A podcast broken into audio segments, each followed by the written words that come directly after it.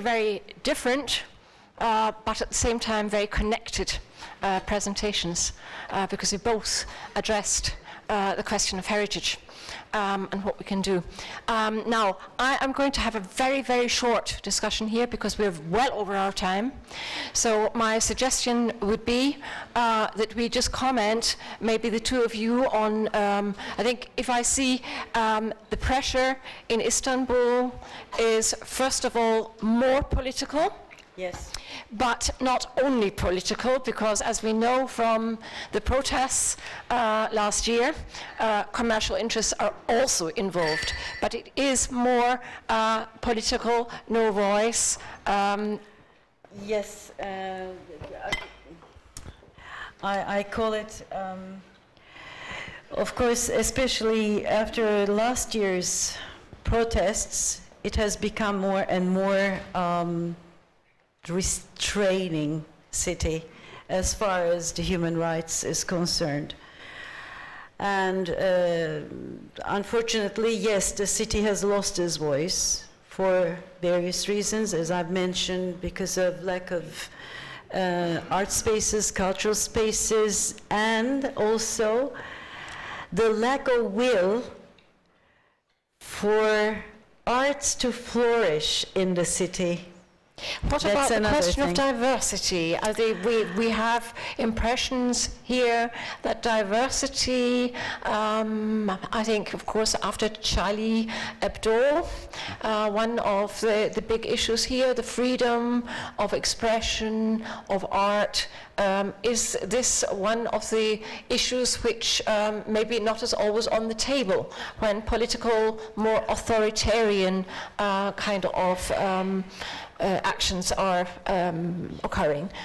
Yes, it is true that uh, if you are trying to implement some politically correct projects that would please, then uh, your accession to the funds are easier and uh, you can find a space without paying any rent. And uh, as an artist, uh, you can receive uh, some facilitating conditions. But if you're not, then the situation is immediately reversed uh, because um, artists can be very disturbing. Um, they can unexpectedly be, become a threat for many things. So I think at this situation, uh, thank God, uh, private institutions are working so hard, like uh, the foundations, private foundations. They are uh, keeping the city's artistic life and cultural life alive by funding and sponsoring, especially independent artists. But uh, is it enough? No, because Istanbul has a great potential, and unfortunately, we, uh, there is no way that this potential could find expression in the present situation. And uh, also, um, as you know, our topic is democracies. I think uh, nowadays, especially for the last couple of years, it has become more and more a bureaucracy, not a Yes. democracy. So, but you know, we- we're, we're optimistic because uh, as long as, as I said, there is will, there, there must be a way. So we believe that there will be some new means to overcome this. And uh, also, we would really like to invite you all to Istanbul, and uh, so that we can share from the experiences and learn from the experiences of each other. Very special city.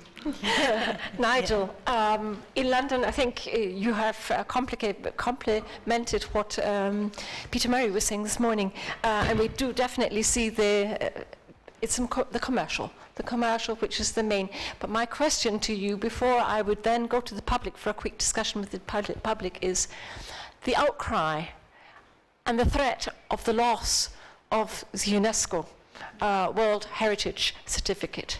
Um, has that made any impact on local politics? I mean, we had this, we lost the World Heritage status for Dresden.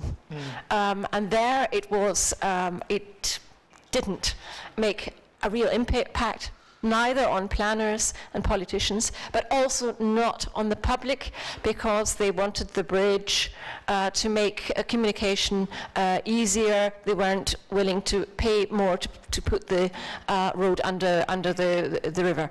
Um, what is the, the case of uh, the value of um, a global world heritage, which is um, something we should be protecting? I, I think that value um, is difficult to articulate um, and in London is complicated by internal politics at a local level. Yeah. Um, so the argument is characterised, is polarised in two different ways. The first is um, the idea that heritage is automatically the opposite of growth and progress.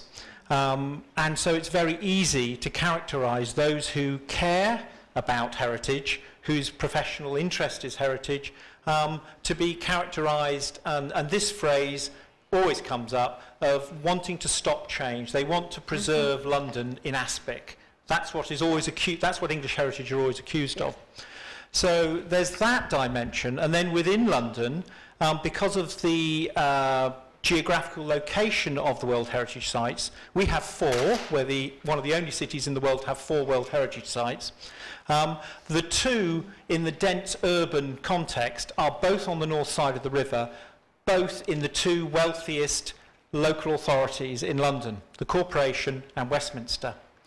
The development needs south of the river are in two of the most poor, relatively speaking, boroughs in London. And so you have this dimension where the boroughs to the south say to the boroughs to the north, how dare you tell us Yeah. what we can do with our land and our residents to protect your heritage. Um, but at the same time, London can come together and celebrate its heritage Yes. when, for example, it's one of the determining factors for us winning the London Olympics. um, and we deliberately had all of our, several of our Olympic events in the World Heritage Site. So you had beach volleyball at Horse Guards, you had the equestrian events in Greenwich World Heritage Site, demonstrating the wealth of London's diversity. It's, it's an interesting argument and one that um, I think we are not going to resolve very easily. Um, we would say, and we do say, that we know that over 90% of visitors to London come and make a visit to Yes. a historic site. Westminster, it's their second biggest economic driver.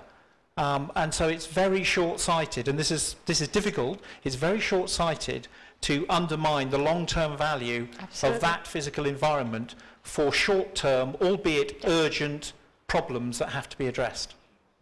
Okay, uh, thank you very much.